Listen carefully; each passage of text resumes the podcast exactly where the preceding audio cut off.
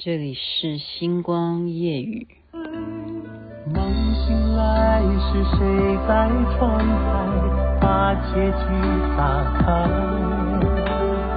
那薄如蝉翼的未来，经不起谁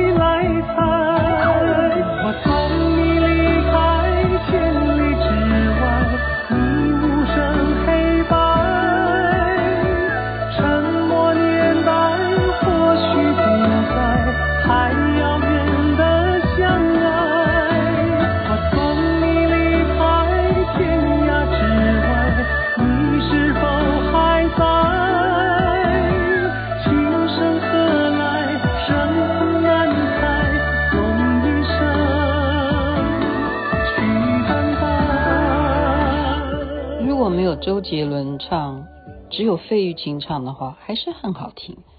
啊，感谢周杰伦做这首歌做得好。费玉清所演唱的《千里之外》，您现在所听的是《星光夜雨》，徐雅琪。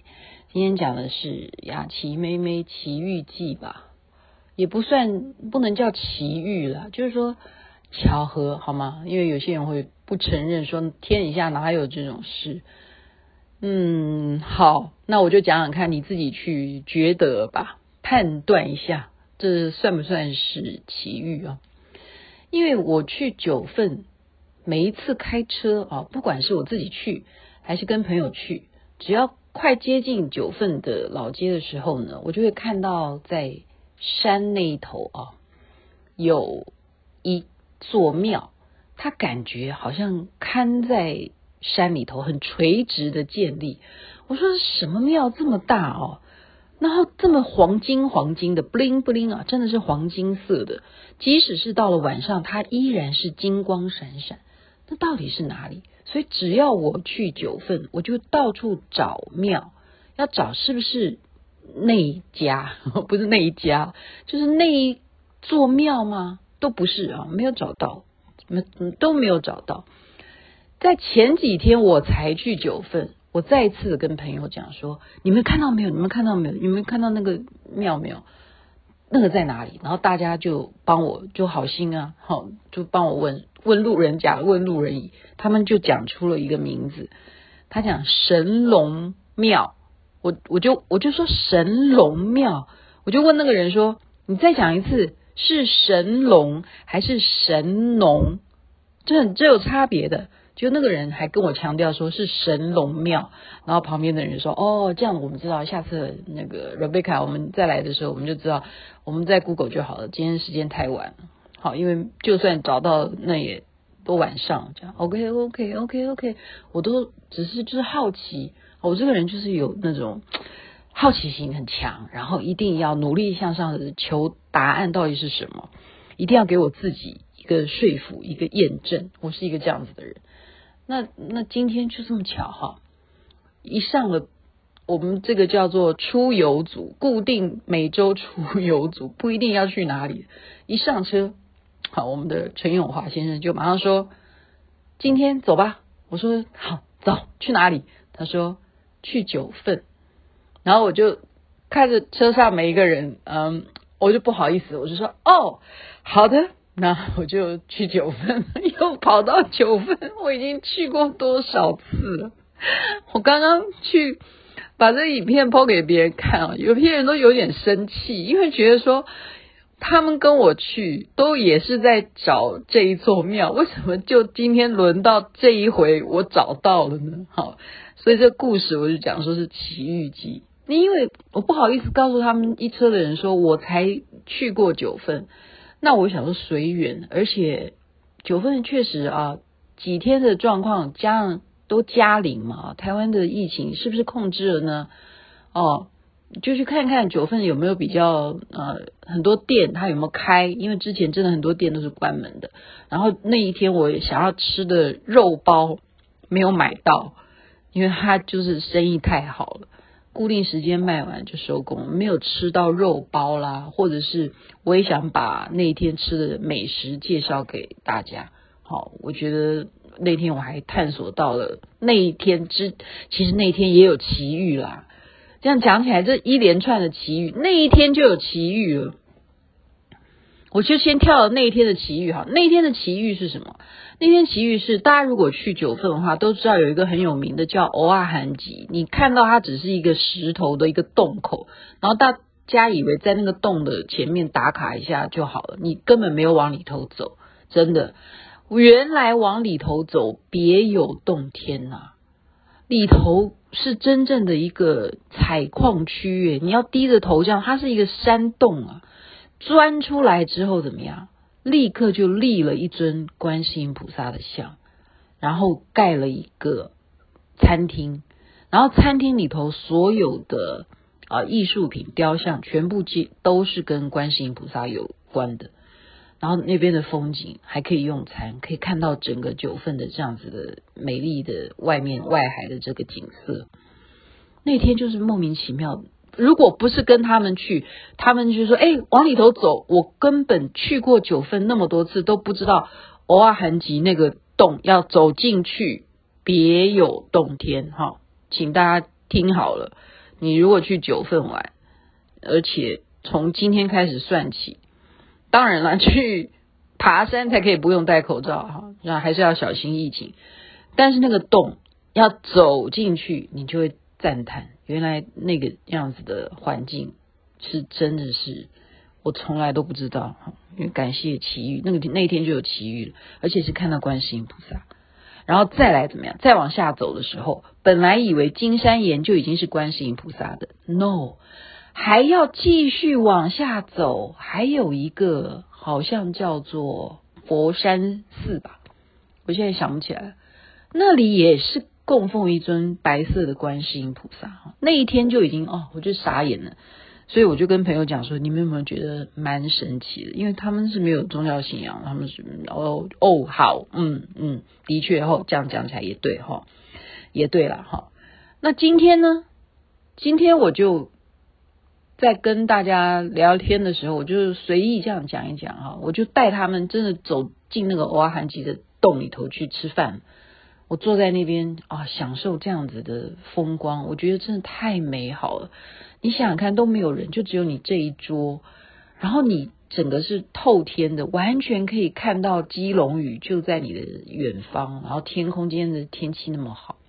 那我就跟大家讲说，你们知不知道那边那个山脚的那个庙到底叫什么名字？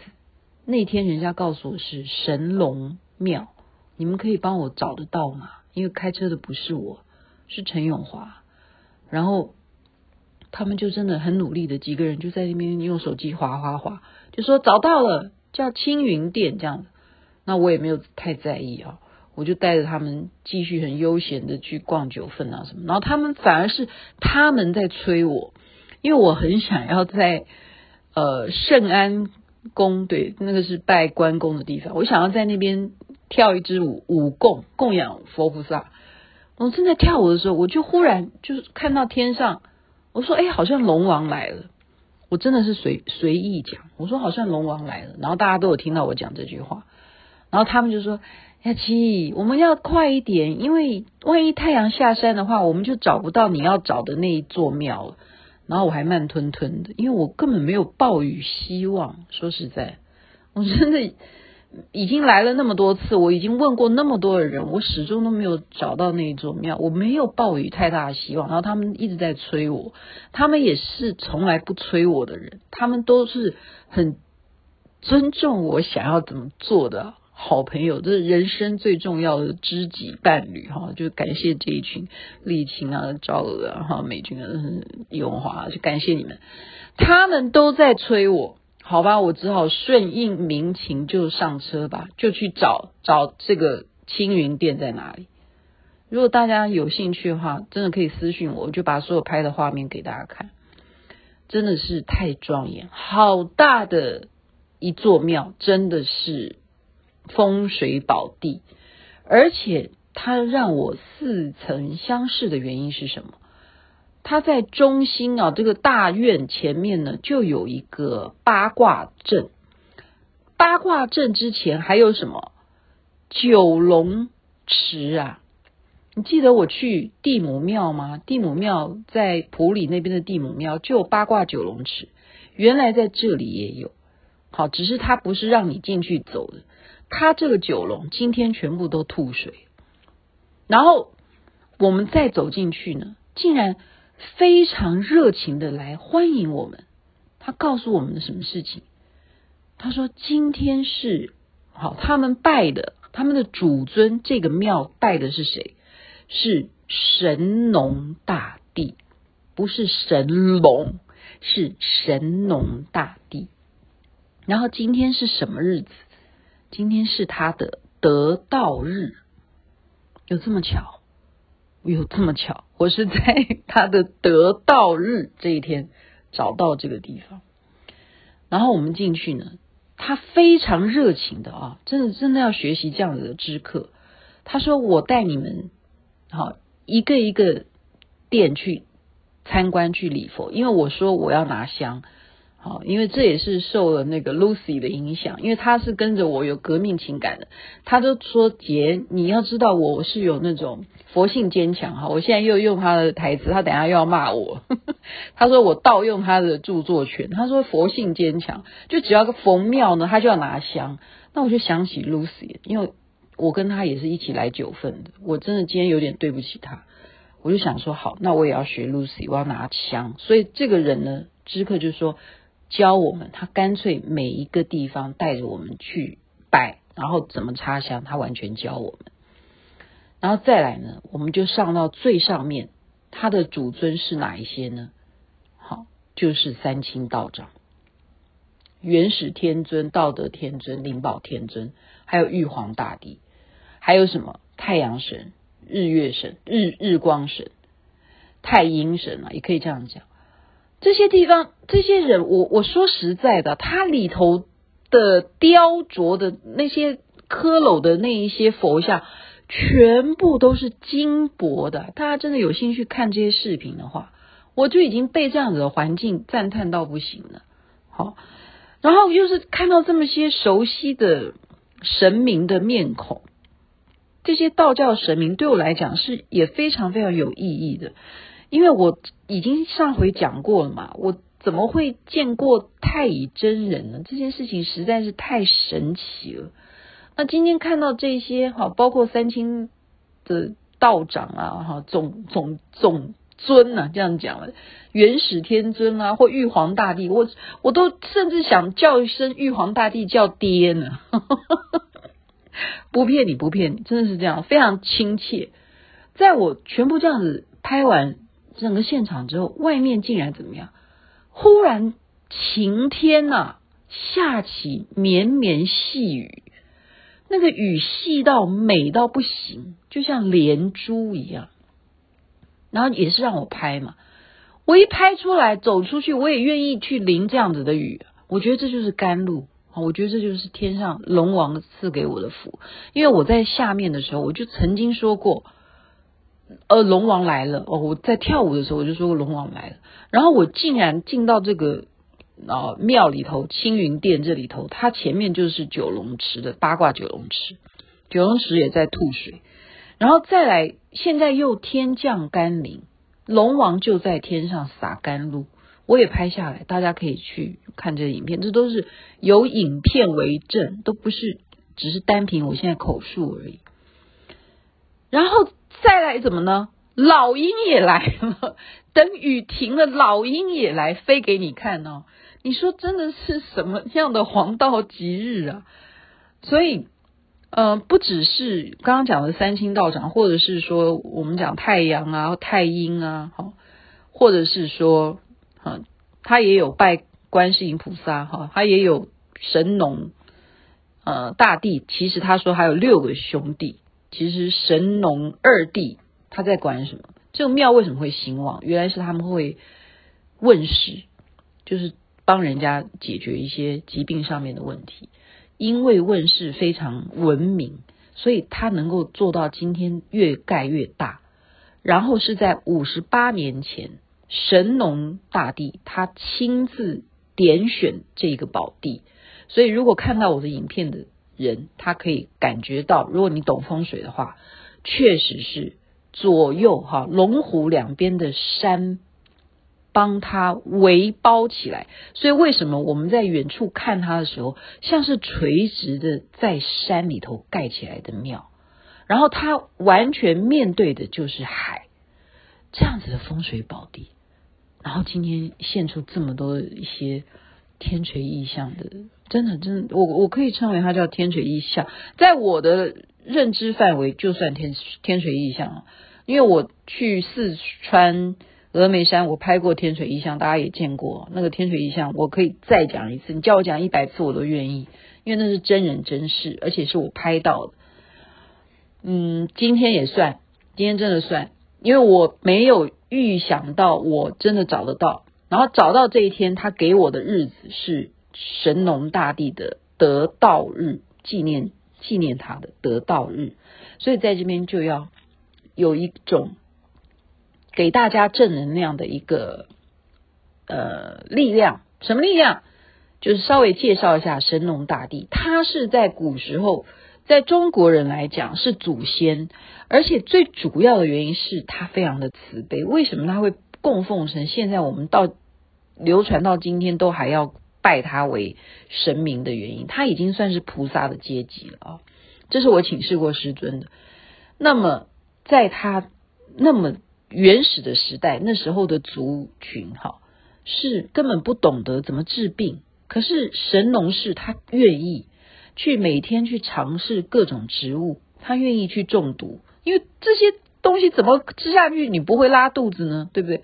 你拉肚子还事小，万一你真的翘辫子怎么样？他可以甚至在一天之内他中毒七次啊！他为的是什么？就是知道说人是会生病的，那是不是？因为看到动物也生病的时候，动物都采取的方式是用吃草，所以神农氏他就认为动物有这种敏觉，知道吃什么草会治什么病，那他也来试试看，他用自己的身体试，他还不用其他的人试，所以他就这样尝尽百草，其实不是百，只是一种形容，根本是尝尽了千种的草，感动上天。最后就赐给他一个神鞭，哈，说你不要再这样中毒了，这样子吧，这个鞭子就让你在找药的时候，找这些植物，哈，这些草药的时候，你用鞭子打，如果会现出是红色的话呢，就代表是有毒的，你就不要使用，不要去采它，好，而且要告诉以后的人，就把它记录下来。如果没有红色，那就代表是可以治病的药草。哦，就有这样的神鞭，可是他还不满足，他就是为了救人，怎么样？他看到有毒蛇，他就自己动了一个念头，哈，如果中毒的人是不是可能以毒制毒呢？所以他就把毒蛇的毒拿到药草里头混在一起，自己还是拿自己做实验，白老鼠吃下去，结果这一回就真的是钉钉哈，时候也到了啦。啊，因为他把所有一切的各种的草药都记录下来，传给徒弟们，然后他还是这个精神，他就是不断的要服务，要帮助所有这些生病的百姓们，要当他们的这个医药箱这样子。但是人的寿命有限，所以他这样子的中毒，他也就觉得说是该回去的时候，所以就是天上把他给接回去啊，一道那种曙光，就好像我们今天拍到那种感觉，一道光芒，他就升天，就得道。他的中毒其实就是得到，就是他为了众生所做出的这样子的牺牲奉献，这种精神是不是值得我们称颂，然后在今天我们可以去拜他，最大的意义在于什么？在于现在有什么东西？疫情啊，我们的疫情是不是也应该来感谢一下很多发明一些药品的人？不是疫苗而已啊！我现在根本不知道要不要夸哪一个牌子疫苗。我们真的在无形的部分也要感谢当年的神农大帝哦，他是用自己的生命在尝试这一些草药，然后最后自己为了这样子的事情而牺牲。所以希望今天我们礼佛礼拜神农大帝，在他得道日的这一天，我们向他的祈祷。就有如 Jennifer 刚刚讲的说，哦，到了许愿池，我希望二零二二年全部的人都可以飞到美国去参加法会。OK，这是非常好的许愿。那代表什么？那就代表说 可以疫情获得控制，大家都可以出国了，这是蛮好的许愿。希望大家所求如愿。这就是今天雅琪妹妹分享的奇遇记，有一点长。因为一定要交代，必须要交代，太有意义的一天。谢谢大家认真的听我说故事，真人真事。祝福大家有美梦，身体健康，最是幸福。那边早安，太阳早就出来了，这边晚安。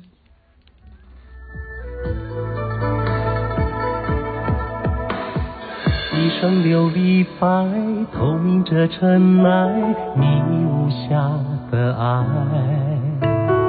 你从雨中来，诗化了悲哀，我淋湿现在。芙蓉水面采，穿行影犹在，你却不回来。岁月覆盖，你说的花开，过去成空白。梦醒来，是谁在窗台把结局打开？那薄如蝉